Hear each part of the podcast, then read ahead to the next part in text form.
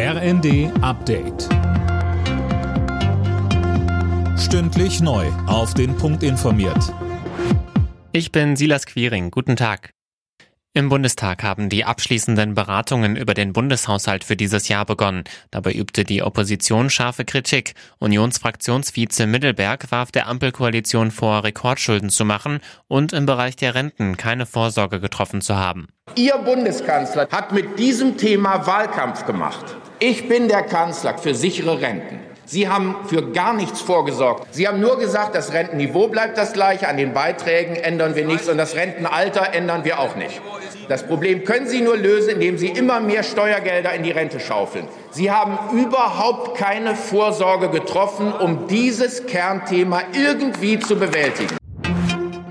Einen Tag vor dem Start des 9-Euro-Tickets sind bereits rund 7 Millionen Stück verkauft worden. Es gibt einen richtigen Run auf das Ticket, sagte Bundesverkehrsminister Wissing.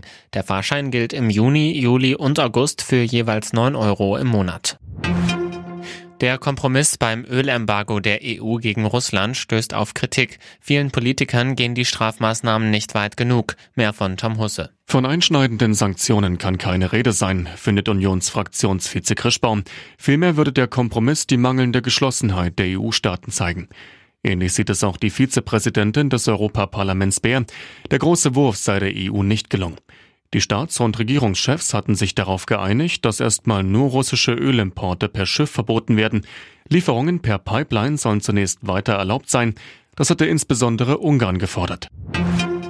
Der Grimme-Preis geht in diesem Jahr unter anderem an den Comedian Kurt Krömer. In seiner Talkshow hatte der Entertainer über seine persönlichen Erfahrungen mit Depressionen gesprochen.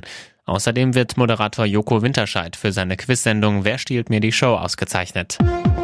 Alle Nachrichten auf rnd.de